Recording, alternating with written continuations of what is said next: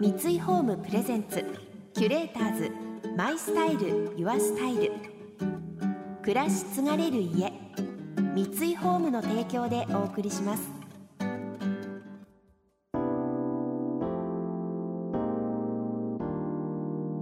溢れる情報の中で確かな審美眼を持つキュレーターズがランデブー。今日のキュレーターズは結城真央美です。あやです。想像力を刺激する出会いのケミストリー。三井ホームプレゼンツキュレーターズ。マイスタイルユアスタイル。ナビゲーターは森牧です。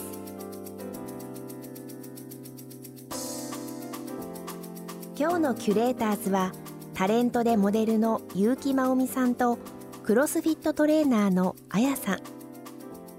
バラエティ番組や情報番組の MC コメンテーター女性誌のモデルなど幅広く活躍するマルチタレントとして知られる結城さん。一方鍛え上げられた美しい体が魅力のクロスフィットトレーナーあやさん。結城さんはタレント業に加え最近ではピラティスインストラクターとしての活動も行い実際にレッスンも担当されています。そもそもなぜピラティスを極めようと思ったのでしょうか？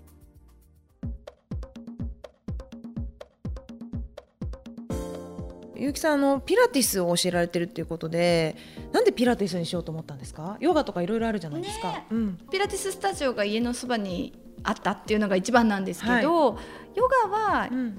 まあ、若い頃何回かやったことあって、うんうん。あの体がすごい硬いから、うん。いきなりこう、ヨガのクラスに行った時に、うん。みんながやれることができないってなりすぎて、うん。くじけちゃったんですよね。うんうんうん。であとそのゆったりした空気感も、割とせっかちでわーってなんかうん動きたいっていうタイプなので、うんうんあんまりハマらなくって、でもピラティスはその点すごくあの60分のプログラムが理路整然と進んでいって、で毎日こう行くたびにうん。どんどん良くなっていく体が。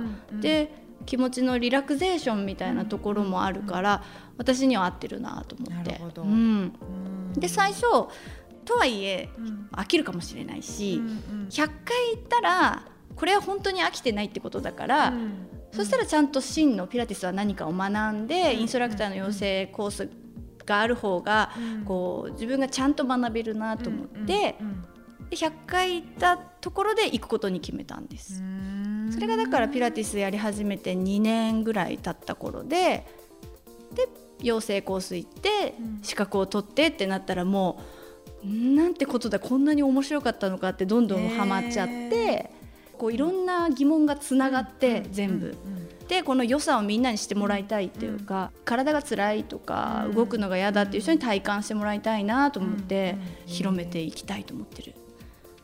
で私やっぱり相談を受ける人がほとんど産後の人が多くって、うんうんで自分も出産後にすごく体のダメージがもうものすごくて、うん。そこからリカバリーしていくのにピラティスがすごく良かったからっていうので教えることが多いんですけど、本当に腹直筋がブワーンって離れてるんですよ。全然コルセットがビヨンビヨンに伸びてますよね最初。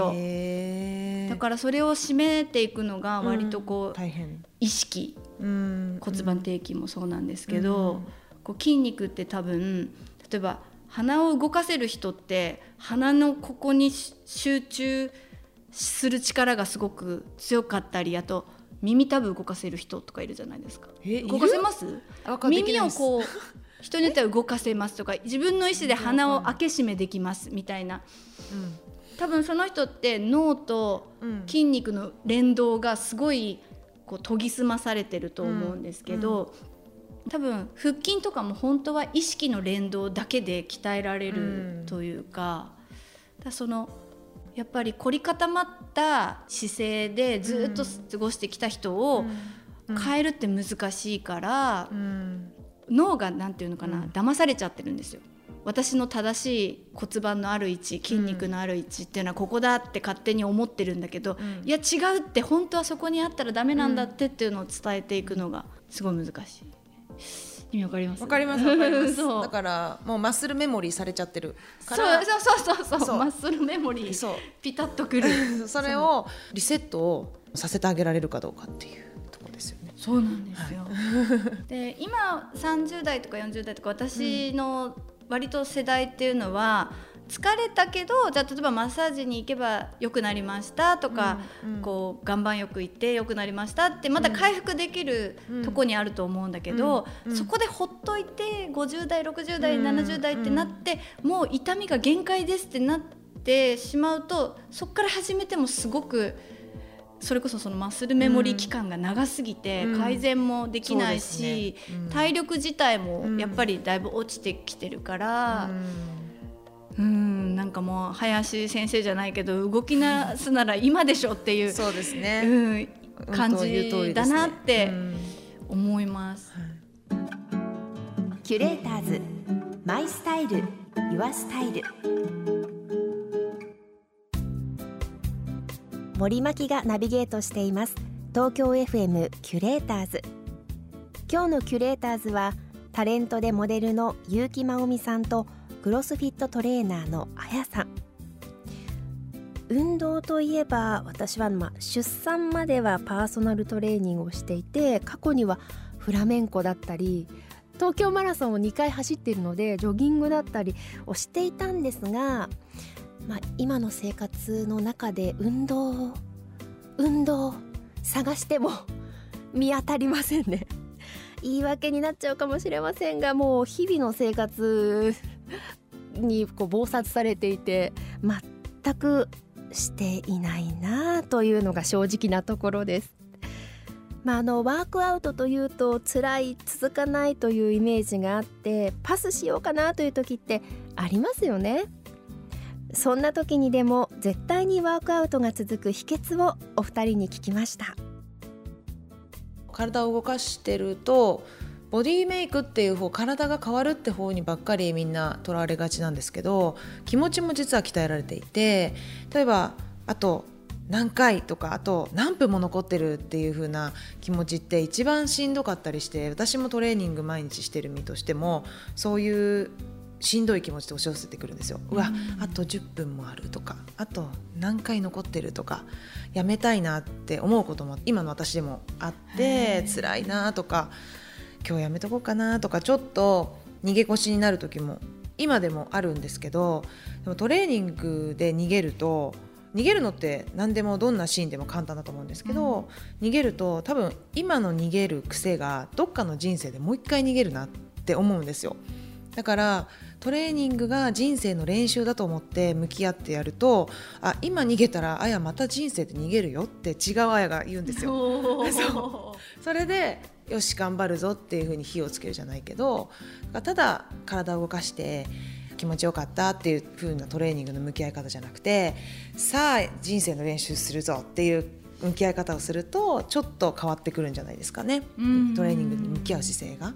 ちょっと重いかもしれないんですけど 話的には。ただ逃げたいって思った時が、その敵が押し寄せてきた時に一回トレーニングで倒しておけば人生でどっかのシーンで押し寄せてきても一回倒してる敵だから意外と乗り越えられたりとかするので、だからそのポジティブな部分ってトレーニングで達成感できたっていう達成感が自信に変わる瞬間が来る。この自信が人生のあちこちのシーンで例えばそれがプライベートのシーンなのか仕事でのシーンなのか、どっかでそのトレーニングで感じた自信が生きてくるんですよ。だから絶対に運動した方がいいです。わかる。わかるけどそのクロスフィット多分ピラティスよりしんどい強いと思うんですよね、だからそのマインドのもうちょっと私ゆるい版みたいな感じなんですけど、すごい分かりつつもなんかそこまでしんどくはないから、うん。もうちょっとこう気軽にやれてるところはあって、ただその朝例えば2時間空きがあります、会社、まあ、仕事に行く前に。うんでコーヒーを飲んで2時間終わるか一応調べたらレッスンやってると。うん、行くか？行こうと思えば行けるぞ、うん。と思って、うん。うん、面倒くさいと思うんだけど行った後の爽快感とかすごくすっきりした気持ちっていうのは覚えてるんですよ。うん。あの爽快感は味わえるなら味わいたい、うん。絶対行ったら楽しいはずだと。うんうん。思って奮い立たせていくっていう感じですね、私の場合。うんうん。でもその気持ち一緒です。うん。本当そうで著名人の子とか例えば中村アンちゃんだったらドラマに出てるドラマとドラマの間って待ち時間がめっちゃ長いんですね。その彼女の曰くですけど。でその待ち時間はい3時間待ち時間あります。じゃあそこでずっとこうやって楽屋で待ってるかっていうなった時にスニーカーだけ持って彼女来ましたからね。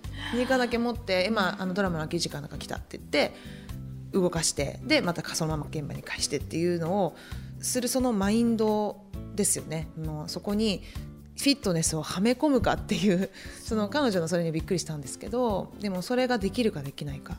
そうだから、でも安心してくださいって思うのは、うん。私も今でも面倒くさいんですっていう、こんだけ良さを知っててもそうですね。その日の朝はやっぱり面倒くさい、うん。けれども行った時の気持ちよさだけを脳にインプットしていけば結構いける、うん。うんっていう。でそれは絶対行ってよかったな来なくてもよかったな裏切られたなと思ったことが今まで一度もなくて、ね。来てよかったなっうん。て仕事に行けるから、うん。私はそこが続けられるうん。ポイントだなと思ってます。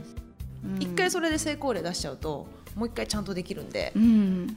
成功例を出してしまえば人間は絶対2回目3回目があるんですよ。その一歩目がどんなことに対してもそうですけどその第一歩キュレーターズ。 My Style。Your Style。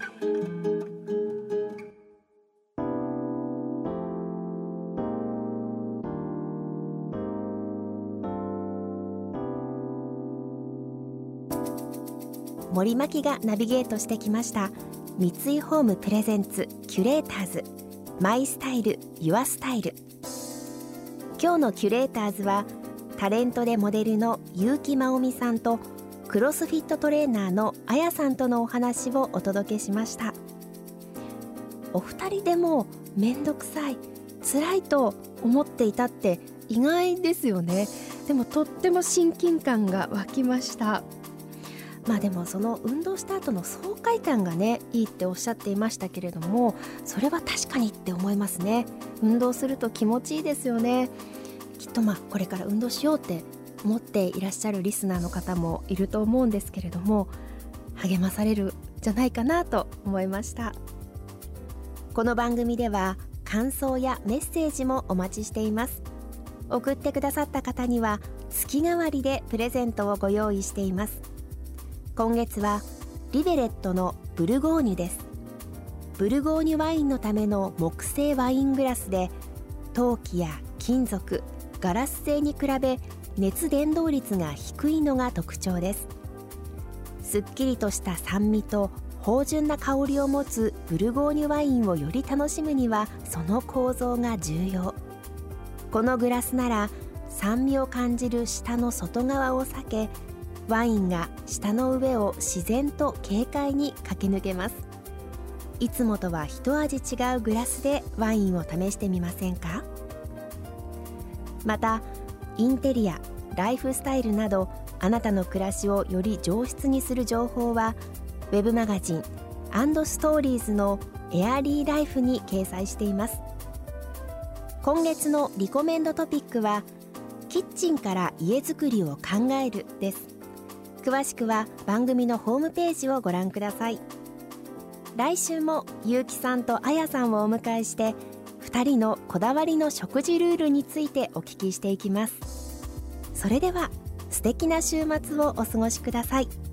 森真希でした。三井ホームプレゼンツキュレーターズマイスタイルユアスタイル。暮らし継がれる家三井ホームの提供でお送りしました。